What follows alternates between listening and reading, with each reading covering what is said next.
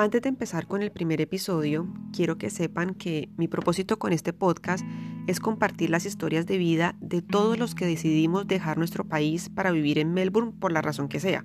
Estoy segura que al igual que a mí, Melbourne se ha convertido en una experiencia enriquecedora, que nos está enseñando algo, que nos cambia, nos saca de nuestra zona de confort, nos pone a enfrentar miedos, nos toca el ego, las fibras, y cada quien la vive y la ve de una manera diferente.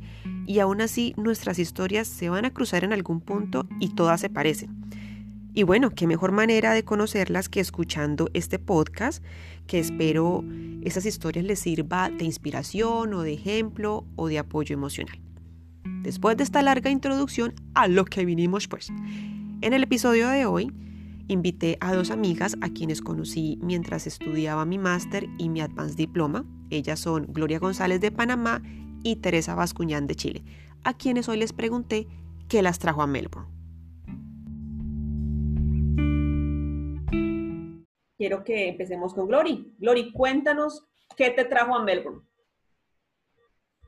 Uy, bueno, fue casi eh, inesperado en el 2000, ¿cuándo fue eso? 2013, eh, yo estaba trabajando con Hewlett Packard como project manager, que es la misma profesión que tengo ahora, eh, pero se había convertido todo como una rutina. Era la clásica de ir a la casa, de la casa a la oficina, de la oficina a la casa, los viernes reunirse con los amigos, eh, y era todo así como muy, todo estaba bien, pero muy monótono, y sentí como que tengo que hacer algo tengo que, viajar eh, y no tenía los recursos para viajar y entonces, ¿qué hago? Eh, así que comencé a explorar opciones hasta que eh, recuerdo conversé con una profesora que me dio clases en mi licenciatura y todavía estamos en contacto y ella se había ido para España a hacer un, un posgrado y me estaba hablando de toda su, su, su historia y cómo hizo y, y tratando de, de convencerme que tal vez me fuera por, por una beca, que estudiara una maestría. Y dije, bueno, pero es que las maestrías son caras. Y dije, no, no, pero aplica la beca. Sí, pero yo tengo deudas. Y que, no, no, no, pero es que eso se resuelve. Ella me dijo que tenía un apartamento, que, que también me dice, si, si comienzas a ver las cosas que tienes que pagar, las cosas que tienes que hacer, van a ser obstáculos y no vas a lograr lo que quieres. Pues si tú lo que quieres es viajar, conseguirte una beca es una opción bastante, mucho más fácil, si quieres vivir en el exterior y tener esa experiencia. Y en el camino resuelve lo demás. Y bueno, y para hacer el cuento corto, eh, comencé a, a, ver cuáles eran mis opciones, no tenía el índice académico que necesitaba para, para aplicaciones, así que estuve preparándome como por año y medio me metí en las clases de maestría para adquirir el puntaje que necesitaba y me preparé y apliqué una beca a través de, HP eh, y del gobierno panameño. Em, y la beca era para estudiar cualquier maestría en cualquier parte del mundo que tuviera que ver con innovación. Entonces, en ese punto yo ni siquiera sabía qué país yo quería ir, yo solo sabía que quería salir, quería viajar y que quería conocer. ¿Y cuando eh, decidiste que era Melbourne la ciudad? ¿Qué te hizo decidir por Melbourne? O sea, no, uno se bueno, la, la, condición de la beca era, tiene que haber algo de innovación en la maestría y si paso la convocatoria, doy tres opciones de tres universidades en cualquier parte del mundo y el gobierno decidía a cuál me mandaba. Entonces, en mi investigación yo encontré tres países con una con que tenían maestrías que mencionaban algo de innovación.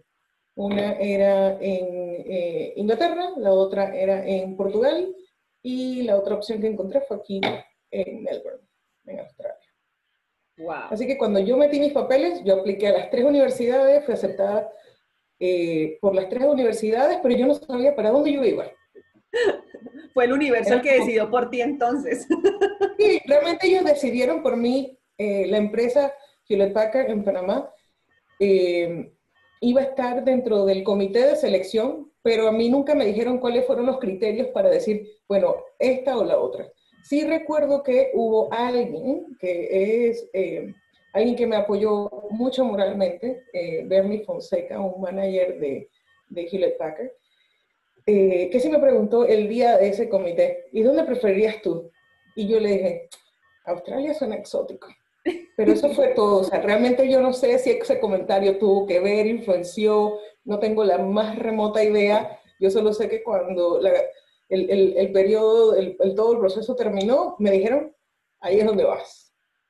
Qué delicia. ¿Y qué sentiste? ¿Qué, ¿Cuáles fueron esas emociones cuando te dijeron Melbourne? ¿Qué, ¿Te acuerdas de qué sensaciones tuviste? Yo creo que me costó mucho procesarlo. Sonaba así como que, de verdad. Eh, aparte de que en lo personal fue, tuve todo un drama. Eh, no, pude, no pude llegar a Melbourne para el, el, cuatrimestre adecuado, así que lo tuve que postergar al siguiente año. Así, o sea, digamos, se suponía que iba a estar aquí para abril, no conseguí la visa, se presentaron otras situaciones. A las finales pude venir en en, en febrero de, creo que el 28 de febrero salí de Panamá del 2015. O sea que tienes, ¿te acuerdas de la fecha exacta cuando llegaste aquí a, a la ciudad? Yo creo que llegué aquí, si no me equivoco, el primero de, de marzo. Si no me equivoco. Del 2013. El segundo de marzo, sí. eh, y te juro que jamás me había sentido tan cansada. Fueron ¿Cuántas horas? Yo creo que pasé 38 horas sin dormir. El, vuelo fue una, toda una travesía porque fue Panamá, no me equivoco, Panamá, Miami, Miami, Los Ángeles. En Los Ángeles la conexión solo eran dos horas y llegué literalmente como la última a la puerta del avión haciéndole hacia el piloto para que me dejaran entrar y por suerte estaban sacando una silla de ruedas el último pasajero asumo yo y me dejaron entrar si no hubiera perdido esa conexión para venir a Melbourne. Wow. Y cuando llegué acá, entonces la universidad ya había organizado para que la TRO, eh, porque me iba a quedar ah, eh, viviendo en, Pero mi Gloria. Accommodation en Bundurra. Pero espérame que yo quiero conocer la historia de Terry y ahí vamos más adelante a, que nos cuentes cómo fue lo de tu llegada, lo de tu llegada, porque yo quiero escuchar la de Terry porque yo también quiero que las personas que nos están escuchando en este momento también conozcan mi cuentico. Entonces, mi Tere, mi chilena, ¿cómo está, pues? Buena. Mi Tere, mi Tere Bella, cuéntame fecha que te trajo a Melbourne y por qué Melbourne, de por Dios. Mira qué coincidencia con Glory. Yo también trabajé para Hewlett Packard, eh, pero trabajé en el distribuidor y después en el mayorista. Y el último año eh, ya no trabajaba directamente para Hewlett Packard, pero indirectamente sí con ellos porque veía los proyectos de integración. Yo veía hardware, generalmente printer. Y mm, era specialist en esa área, era product manager. Y recuerdo que em, otra compañía me llamó netamente para liderar varios proyectos de tecnología. Y en tecnología tú sabes que todos tenemos que hablar inglés perfecto. Y en Chile, como en América Latina en general, más tirado para el sur que para el centro, eh, hablamos inglés intermedio, como le decimos en todos lados. Pero en realidad ese inglés intermedio es como saludos básicos, compartir un café, un almuerzo y, de ahí contar un poco de tu vida y como que ya no, lo demás, como decimos en Chile, lo, lo que te enseñan en el colegio. Claro, lo más básico. Entonces a mí lo que me trajo a, a vivir a Australia, específicamente en Melbourne, fue un día que fui a una entrevista para una compañía muy importante también de tecnología, para ver la dirección a nivel latinoamericano de ventas, porque siempre trabajé en el área comercial. Y no pude sostener más de 20 minutos una conversación con el director para América Latina, o para Américas, porque en realidad veía América del Norte, Sur y Central. Y yo iba a ver toda América del Sur. Entonces, independiente de que iba a trabajar solamente con gente de habla hispana, tenía que moverme muy bien en inglés. Salí llorando de esa entrevista, o sea, no delante de él, sino que salí con mucha impotencia y con mucha rabia de decir, ¿por qué no pude contener o por qué no pude sostener esta conversación por más tiempo? Era porque simplemente no tenía el vocabulario, no tenía la gramática, no tenía eh, las herramientas para poder seguir hablando en inglés, a pesar de que yo sabía y entendía perfecto lo que él me decía, pero yo no podía expresarme más. Salí de ahí, llamé a una amiga llorando y le dije, weona, tengo que hacer algo. Y me dice, Tere, tenés que puro largarte, lárgate, ándate a estudiar a Estados Unidos, eh, eh, Inglaterra, Malta o, puta, en el peor de los casos, ándate a Australia, no sé, pero así como última opción. Y yo, bueno, empecé a averiguar, esto fue en octubre del 2017. Empecé a averiguar, averiguar, llegué a la opción y dije, ya, me voy a ir a Inglaterra, empecé a mirar los precios con Malta estaban más o menos parecidos y dije, mm, pero no quiero llegar al invierno, me carga el invierno muy helado en London. Y dije, Australia. Y justo encontré una amiga que había trabajado aquí seis años en Melbourne y también estuvo en Sydney. Le pregunté a ella, le dije, Silvi, tú que viviste en ambas ciudades, ¿cuál de las dos tú crees que se acomoda a mi estilo de vida y puede, puede ser mejor para mí? Me dijo, sin duda Melbourne, porque Melbourne es una capital multicultural, eh, está mucho de la tecnología, así que quieres seguir por la beta tecnología, y, y es una ciudad hecha para estudiantes internacionales, te vas a sentir muy bien, es para ti ella pensó que por un tema cultural, porque a mí me gusta mucho el tema de la poesía, mucho el tema de los festivales culturales, que yo iba a estar en mi salsa. Me dijo, eso es lo tuyo, Elborn es lo que a ti te va a, encantar. Y, no se equivocó. bueno, para los que no me conocen todavía, mi nombre es Carolina Roa. Eh, y lo que a mí me trajo a Melbourne fue porque mi mejor amiga me dijo, Caro, vámonos para Australia mis hermanas están viviendo allá, tenemos donde llegar, eh, las dos estábamos desempleadas y, y, yo le dije como que, pues ya lo he intentado mil veces, cuando llega el momento de mostrar el dinero en migración, yo no lo tengo, mujer, o sea, ay no, entonces me dijo, claro, pero ya tienes ahorros, ya tienes un carro, venda eso, saca un préstamo y nos vamos. Pues yo le hice caso. Y llegué a Melbourne porque las hermanas de ella estaban viviendo acá porque o sea, yo ni siquiera hice como, bueno, Australia, ¿qué ciudades? Yo no tenía ni idea, o sea, yo ni la capital de Australia, yo sé que la capital de Australia era Sydney, y yo, ay, bueno, sí, y yo, pues vámonos, tenemos donde llegar y allá llegamos. Y así fue. Eh, en Colombia, yo no sé cómo sea en Panamá, porque sé que en Chile, en Chile es, tú online pides la visa, en Colombia es mucho más complicado.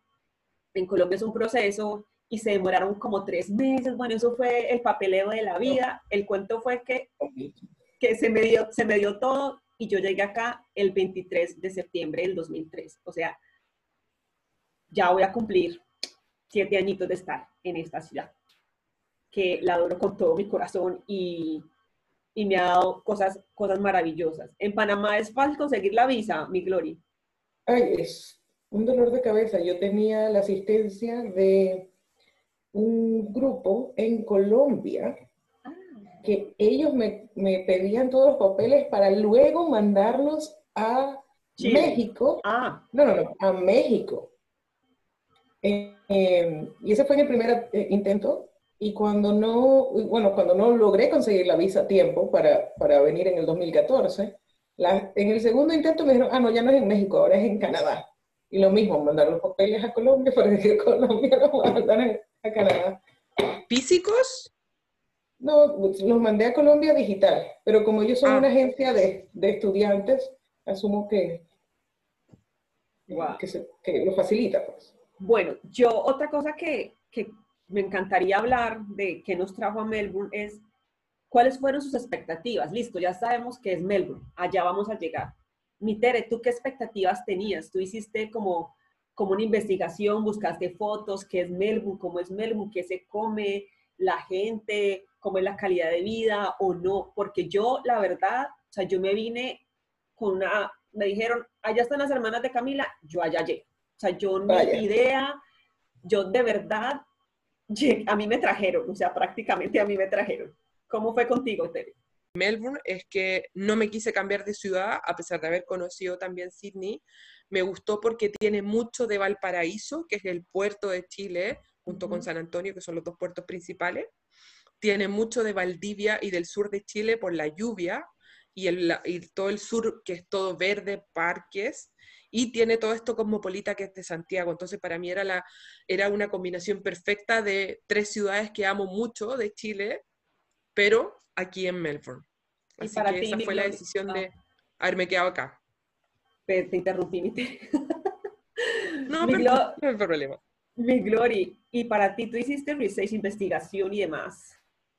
Yo creo que yo estuve un poco como tú, Carolina.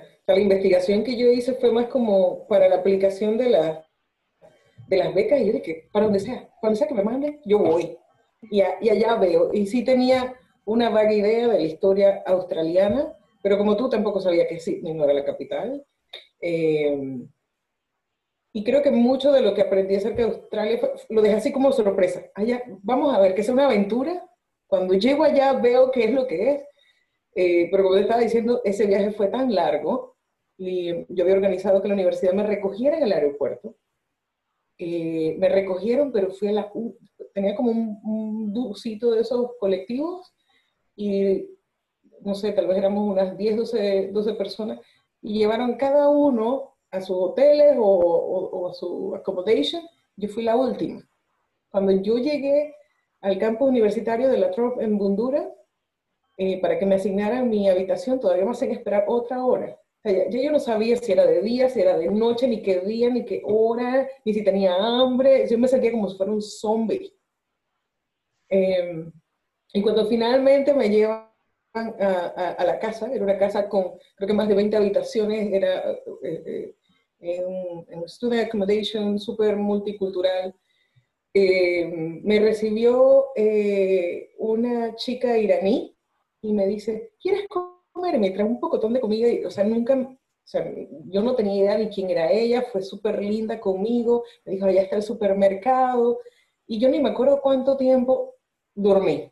O sea, yo creo que cuando me desperté es como que, ok, sí, estoy en Australia, este es otro lugar, y, y, y, y ver a, a las cacatúas afuera, en el área verde, es como que comencé a tener la noción de que, oh, wow, sí, no estoy en Panamá, estoy en Australia. Eh, pero me demoró creo que como un mes para poder ver los canguros y mis amigos en Panamá de que tú no estás en Australia, nos mandado evidencia.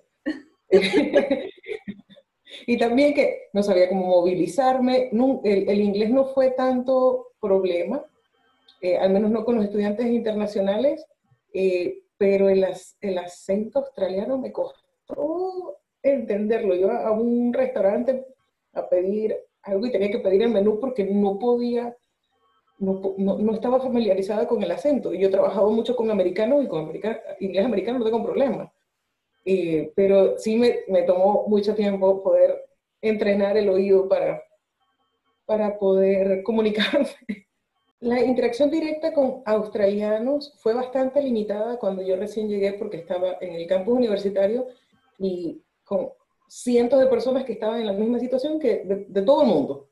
Entonces, cuando tú estás en un ambiente así, y algo que sí me había recomendado una amiga que estudió hace muchos años en el exterior, una panameña, me dijo, evita reunirte con latinos porque no vas a mejorar tu inglés. Y a pesar de que yo tenía un nivel de inglés bastante bueno, eso lo tuve bien presente porque sabía que no era lo suficientemente bueno como para, para manejar conversaciones de día a día. Mis conversaciones eran específicamente de trabajo y, y cosas eh, técnicas, ¿no? Entonces, es, es, un inglés distinto.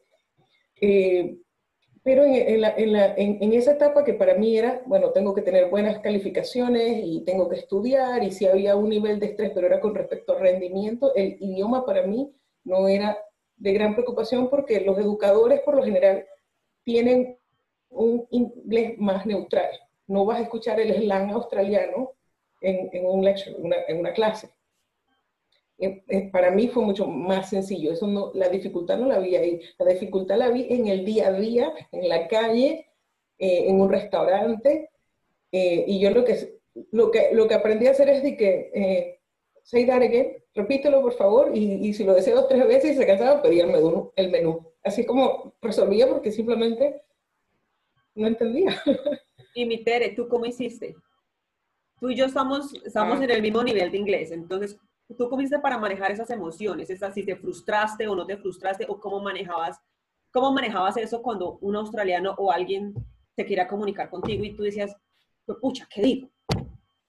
Tengo el mejor ejemplo, que es Jason.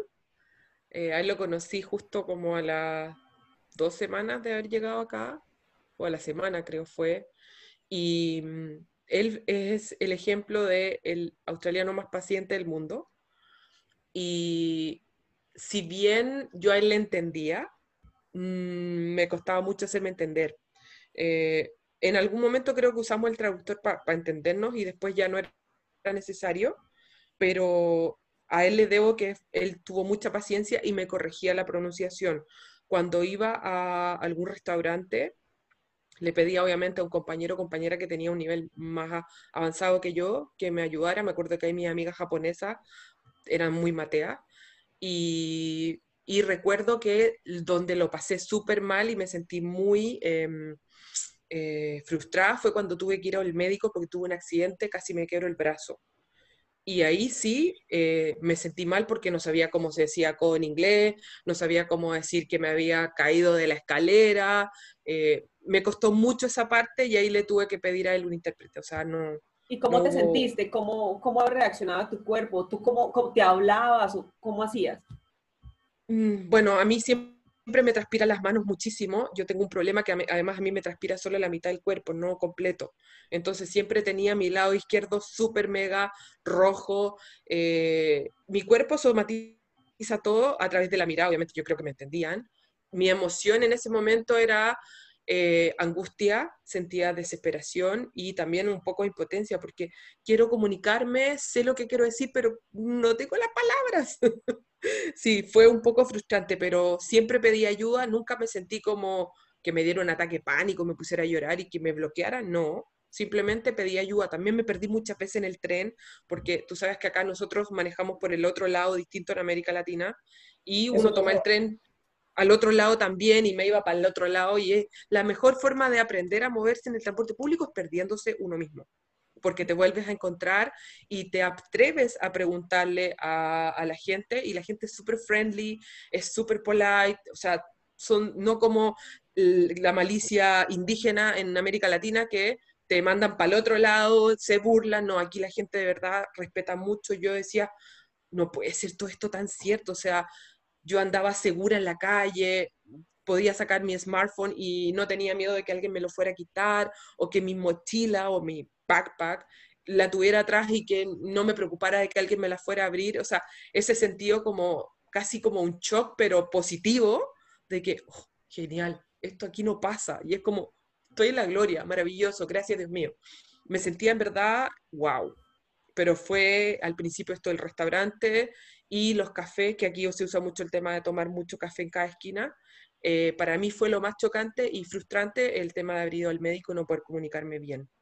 Pero acá todo se puede, hay intérprete o tú puedes pedir intérprete eh, cuando tienes un accidente en un hospital y, y te ayudan. Así sí, que eso es una ventaja.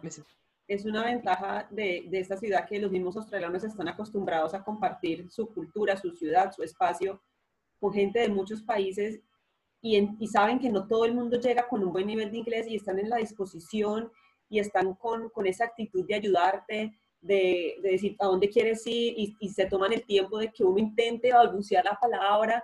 Eso, eso es algo muy lindo que, que yo creo te que acompañan, te acompañan, Es, es hermoso y, y, te ayudan, te ayudan como en esa frustración porque lo que tú decías, tú vas al médico y es otro vocabulario.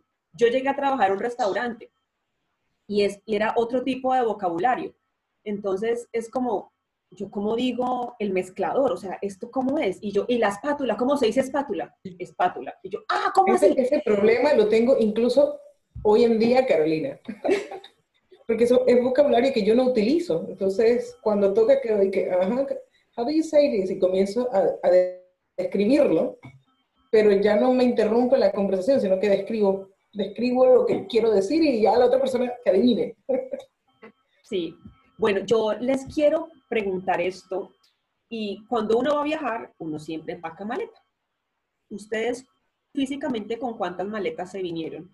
¿Y con cuántas maletas de sueños también llegaron a esta ciudad? Mitere. Yo me vine con dos maletas de equipaje y la de mano y, un, y una backpack llenísima de cosas. ¿Qué cosas? Cuéntame, ¿qué eh, traías en ese backpack?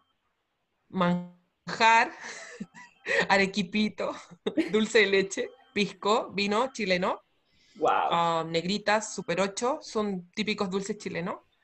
Eh, guaguitas, que son como unos marshmallows de forma de bebés, eh, como los ositos de gomita. Eso, traje muchas panties o que son como estas calzas completas porque yo soy muy friolenta. Eh, a pesar de que veníamos en invierno, en verano, llegué aquí justo en enero, que es la misma, eh, la misma season que en América Latina, pero dije en una de esas por si me quedo más tiempo, eh, una parca o una chaqueta de invierno, unas botas de montar. em, Todo eso lo traías como en lo el típico, backpack. los outfits. Todo eso lo traes en el No, no, backpack. no, no, en, en las dos mochilas. No, en el backpack traía un par de libros que me iba a leer en el avión, el computador, el iPad, el teléfono, al par de básico. medicamentos y lo básico. Y me acuerdo que me tomé unas pastillas para dormir y no me hicieron efecto en el avión, Y de sueños. de los nervios. ¿Qué, male- Sí, qué tantos cuando- sueños te ¿Con cuántos sueños te viniste, Niteria? Aparte del de, bueno, el ideal era, listo, me voy a aprender inglés.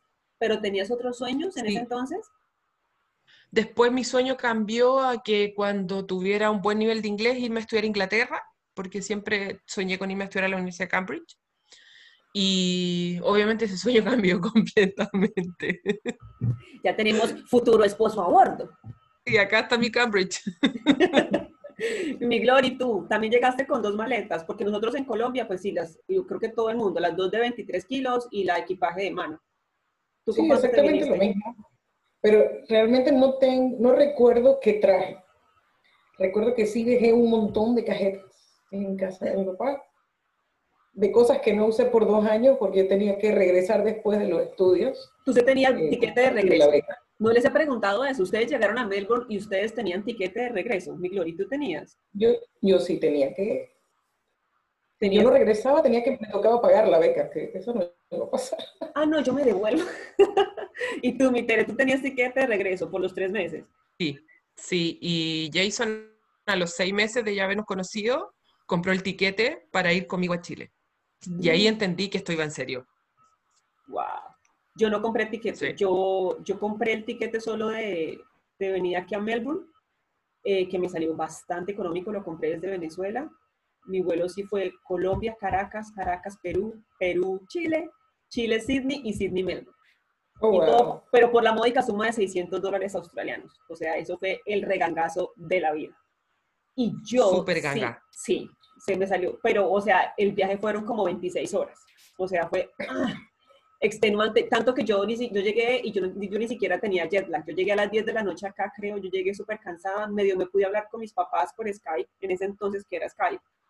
Y me acosté a dormir y al otro día, como si nada, pues salí con, con las hermanas de, de mi amiga a, pues a conocer cuál era mi tram, pero eso ya será otro tema de, de nuestro podcast, de nuestro cuento en Melbourne.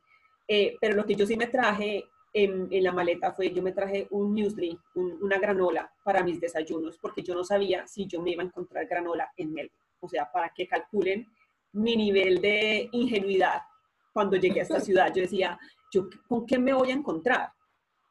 Y dentro de mis sueños, porque también quiero responderles a ustedes lo que les estoy preguntando, eh, era así, aprender inglés y era viajar. Yo quería, y yo quiero, quiero, quiero viajar y quiero conocer el mundo y siempre quise saber qué había por fuera de Colombia. Siempre, siempre lo quise saber. Mis queridas, vamos llegando al final de ese capítulo y me ha encantado hablar con ustedes y conocer un poquito más de sus historias. Pero antes de terminar, yo les quiero preguntar o que nos cuenten a ustedes qué le agradecen a esta ciudad. Mi Glory, ¿tú qué le agradeces a Melbourne? Yo creo que lo voy a resumir en que mm, todas las experiencias que he tenido, toda la gente que he conocido, que ha tocado mi vida, que han dejado huellas, eh, creo que me han llevado a un punto donde me he encontrado a mí misma. Y no necesariamente que estaba perdida, sino que eh, todas esas experiencias creo que han permitido que, que me conozca mejor de lo que soy capaz, de lo que no soy capaz, de sacar fuerzas de donde no hay, de, de darse cuenta que uno tiene una familia que uno no escoge, pero estando tan lejos de casa, eh, los, los amigos son personas tan importantes o más que, que la familia que no está aquí. eh, y que se han vuelto personas eh, sumamente importantes como lo has sido tú, Carolina. Eh, tú para mí, eh, yo te adoro, no tengo palabras para, para expresar qué oportuno fue reencontrarnos, porque esta es mi segunda vez en Melbourne, eh, y lo importante que tú has sido eh, y, ser, y seguirás siendo. Tú lo eres también para mí. Y mi Tere, ¿qué le agradeces a Melbourne? Ah, bueno, igual que Glory, el tema de haber conocido mucha gente maravillosa, em, desde mis compañeras de, de, colegio, de otras culturas que nunca en Chile podría haber conocido, del Medio Oriente, de Japón, de Asia, en general, de todas las otras culturas que no tenía por dónde haberlas conocido, aquí las conocí y hasta el día de hoy son amigas mías y nos podemos comunicar y esa comunicación se dio gracias a que el aprendizaje que adquirimos acá eh, me ha permitido seguir esa, esa, linda, esa linda amistad con cada una de ellas. Em, también haberme desarrollado en otra área de trabajo laboral, que es el mundo de la educación, que es algo que para mí era completamente distinto, nuevo. Mm, no sabía si lo iba a hacer bien, no sabía cómo, cómo iba a funcionar esto. Después ahora yo ayudando a cientos de personas a sacar sus visas de estudio y ayudándolos a aplicar a becas y eso me ha llenado de verdad de, de, mucha, de mucho gozo, mucha alegría, porque generar un impacto positivo en todas esas personas, ayudarlos a encontrar trabajo, eh, fue súper gratificante y seguimos en eso. Así que feliz. Y haberte también encontrado a ti, que fuimos compañeras de colegio y hicimos juntas el diploma en, en Business for Entrepreneur. Eh, y bueno, eso que fue, fue súper maravilloso todo lo que me pasó. Cosas malas también me pasaron, pero sin esas cosas malas no hubiese podido ver mi capacidad de resiliencia. Es verdad, yo también estoy... Y de adaptación a todos estos cambios. ¿Y tú, Carolina? yo estoy... No, Melbourne ha sido la experiencia de mi vida. Esta es la primera vez eh, fuera de Colombia para mí. Y ha sido un proceso de, de conocimiento y, y, de conocerme también, porque eh, la idea de decir, me voy de Colombia, y yo creo que para todos los que estamos en, en Melbourne, de alguna u otra manera, tomar la decisión y salir de, de casa no es fácil, pero qué bonito saber que, por ejemplo, Glory tenía la motivación de quiero estudiar, quiero salir de la rutina, que con Tere fuera, pues pucha, no puedo sostener una conversación en inglés, yo voy a aprender inglés. Que en mi caso, mi sueño es, yo quiero hablar inglés como una lora, como una cotorra completa, y lo estamos haciendo, que esos, esos motivos que esas motivos, razón o circunstancia nos han traído hasta acá y que Melbourne haya sido la ciudad que me permitió conocerlas, que ustedes sean mi familia, que sea una ciudad en la que me ha dado un remesón en la vida eh, impresionante, que le enseña a uno que siempre hay algo más fuera de tu casa, fuera de tu país, fuera de la burbuja en la que tú vives, que, tu cultura en la que tú estás no es la misma en todo el mundo, que uno empieza a conocerse eh, en mil aspectos y me encanta que, que, sea Melbourne esa ciudad la que, la que me esté dando esa enseñanza de vida. Em, ya para redondear, ¿qué consejo le dan ustedes a esas personas? Bueno, yo diría, apóyense, en, hay, hay, muchos grupos, hay muchos meetups. Eh, cuando se sientan nostálgicos, lejos de casa, hay maneras de encontrarse con un grupo de personas que está pasando por exactamente lo mismo y se puede identificar y que comparte tu cultura. Eh, así que hay opciones, búsquenla en Facebook, en Meetups, hay, hay, hay mil maneras, así como este nuevo podcast. Eh, y también no se cierren a solo eh, reunirse con la gente que tiene el mismo background, la, la misma historia, las mismas raíces, porque salir de tu área de confort es lo que te enriquece, lo que te permite a ti crecer, lo que te permite a ti ver nuevas perspectivas y lo que te va a dar la experiencia que no vas a encontrar de otra manera. Y mi Tere. Yo les aconsejaría mucha planificación en el tema financiero para que no tengan que pasar por un estrés con el tema económico cuando lleguen acá, sino que planifiquen muy bien su llegada y hagan una buena prospección de gastos para que vengan tranquilos con un colchoncito. Eh, yo sé que acá toda la gente quiere inmediatamente empezar a trabajar y cuando uno no maneja el idioma es muy complicado. No es difícil, hay gente que lo puede conseguir en una dos semanas al tiro, sin problema, pero planifiquen bien eh, dónde van a llegar, averigüen sobre la ciudad, el clima, si cuando estén buscando un alojamiento, que ese alojamiento está cerca de un tramo, un tren, em, con respecto a la seguridad, la ciudad es, casi completamente segura. Obviamente nunca hay que confiarse, pero, eh, y esto lo mismo que dice Gloria, el tema de las redes de apoyos, acá es súper importante, y conversar con todo el mundo. Lo que uno tiene que hacer es hacer una network. Para mí esa fue la clave de haber conocido también mucha gente. Varias amigas me dicen la Tere y el millón de amigos. Sí, tengo amigos de todos lados. Y conozco, cuando dicen, oye, necesito un médico, oye, necesito un dentista, oye, necesito alguien que arregle una bici. Y pregunta la Tere, la Tere sabe todo, las páginas blancas, las amarillas, ella las domina. Y es como, la networking es súper importante porque cualquier persona que tú conozcas en Melbourne puede ser el pivote a un nuevo trabajo. Puede ser el pivote hasta, quién sabe, que te presente tu, nuevo, tu nueva futura pareja eh, nueva familia. Uno nunca sabe, acá todo es posible. Y, todos son importantes en este proceso. Todos vienen a enseñarnos algo. Todos vienen a ser un maestro nuestro. Así que esa es mi, mi Mis queridas, muchísimas gracias por acompañarme en este capítulo de Mi Cuento en Melbourne, por contarme su cuento, por contárselo a no sé cuántas personas van a estar escuchando esto y a cuántas personas les va a llegar y de qué manera les va a servir. Eh, simplemente este es un espacio en el, que, en el que nos queremos apoyar entre todos. Y nos vemos en otro capítulo más adelante cuando sigamos con mi cuento en Melbourne.